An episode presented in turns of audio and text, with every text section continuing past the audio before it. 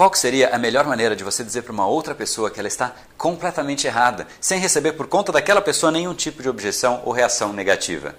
Seja muito bem-vindo ao universo da neuropersuasão. Aqui é o André Burick e você chegou ao lugar certo para aumentar o seu carisma, influência e persuasão tanto nos negócios como na vida pessoal. Afinal, tudo que você quer na vida está do outro lado da persuasão, a principal habilidade a ser desenvolvida para quem quer algo maior na vida e não aceita ser apenas mais uma voz na multidão. Então vamos começar e no final do episódio de hoje tem um e-book de presente para você fazer o download e aprender ainda mais. E vamos pro conteúdo, porque a abundância está aí pelo mundo e é a persuasão que nos permitirá aproveitá-la.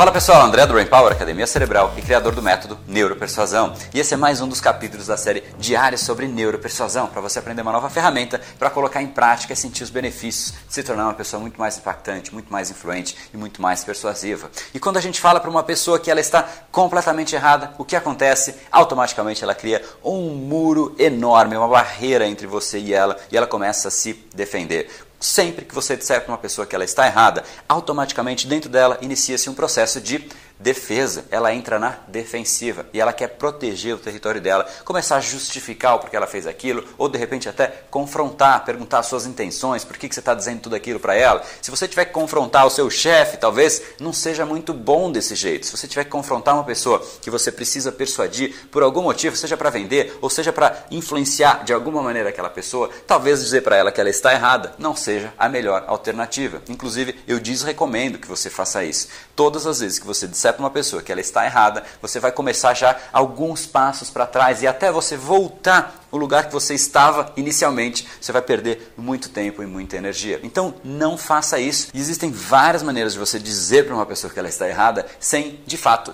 dizer, sem verbalizar isso. Porque quando você verbaliza, a pessoa entra nesse estado de defesa. Mas quando através de gestos, quando através da sua entonação, quando através da sua expressão facial ou através de perguntas você faz isso, automaticamente a pessoa tem uma chance muito menor de entrar na defensiva, porque ela começa a perceber tudo aquilo. Ela começa a perceber que você confronta confrontou e ela vai mudar um pouco do discurso porque ela está tentando ainda te convencer do ponto de vista dela. Você não declarou que você é contrário, que você é um adversário. No momento em que você se declara um adversário, a barreira é erguida. Se você simplesmente começa a mostrar que você não está entendendo, que você não concorda muito com aquilo, através de outras maneiras, a pessoa vai tentando se justificar, vai tentando mudar o discurso dela e ela ainda não ergueu aquela barreira, porque ela ainda está tentando te persuadir, te convencer que o que ela acredita é a melhor coisa. E neste processo você pode inclusive ir conduzindo a pessoa até ela chegar no mesmo ponto de vista que você, se você tiver habilidade para isso. E não sou só eu que digo isso não. Galileu, há mais de 300 anos atrás, dizia que uma pessoa não pode ser confrontada, e sim conduzida até que ela ache a verdade dentro dela mesma. Sócrates dizia a mesma coisa: sei que nada sei. E como eu não tenho a pretensão de ser mais inteligente que Sócrates e Galileu,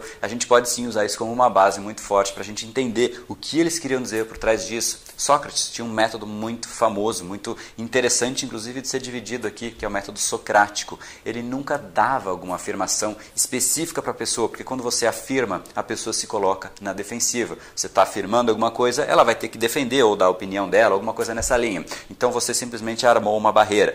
O Sócrates fazia de um jeito muito diferente. Ele conduzia a pessoa através de perguntas. Ele não se posicionava e ele dizia: só sei que nada sei. Ou seja, ele não é um adversário, ele não é uma barreira. Você simplesmente está ali conversando com uma pessoa que diz que não sabe, que está ali para chegar numa conclusão junto com você. Isso é muito empoderador, não só para a pessoa que está ouvindo, não, mas para o projeto, para a conversa, para a discussão que você está. É muito interessante isso, porque você faz com que tudo aquilo deixe de ser um campo de batalha e vire simplesmente algo construtivo e é muito positivo. E Sócrates ia conduzindo a pessoa através de perguntas e sempre buscando um sim da pessoa. Ele fazia uma pergunta e a pessoa pessoa ia buscar alguma resposta, mas ele tentava induzir um sim naquela resposta. Ele tentava fazer isso, ele respondia, fazer outra pergunta, e ia meio que canalizando o pensamento da pessoa até chegar no ponto que ele efetivamente queria. Ele nunca dizia você está errado. Ele fazia a pessoa pensar em outros pontos de vista, em outros ângulos, e aqueles outros ângulos às vezes faziam a pessoa perceber sozinha, por ela mesma, que talvez não faça tanto sentido aquele pensamento que ela tinha anteriormente. Então você pode abrir a conversa dizendo eu posso posso estar errado. E frequentemente eu estou, inclusive. Mas vamos analisar os fatos. Então você ali deixou de ser um adversário, porque você disse que você pode estar errado. E ainda mais do que isso, você brincou com você mesmo. E frequentemente eu estou vamos juntos analisar os fatos. Você não está ali confrontando as pessoas. Então você começa com isso e aí você começa a trazer novos pontos de vista, novos ângulos que a pessoa talvez não tenha dentro do radar, não tenha percebido ainda. E você mostra novas realidades e a pessoa talvez mude muito mais facilmente do que você simplesmente confrontá-la e dizer, cara, você está completamente errado, você viajou na maionese. Quando você disser isso, a pessoa barra tudo aquilo que você tinha para construir, para fazer junto com ela, você perde e deixa de ser construtivo. Neste caminho de você apesar de jogar um pouco para baixo o seu ego, isso é muito construtivo, porque o fato de você jogar para baixo o seu gera uma reação positiva. Quando tem uma ação, tem uma reação. E o seu ego indo para baixo joga o ego da pessoa também para baixo e faz com que a conversa ganhe uma nova dimensão, uma nova roupagem, sem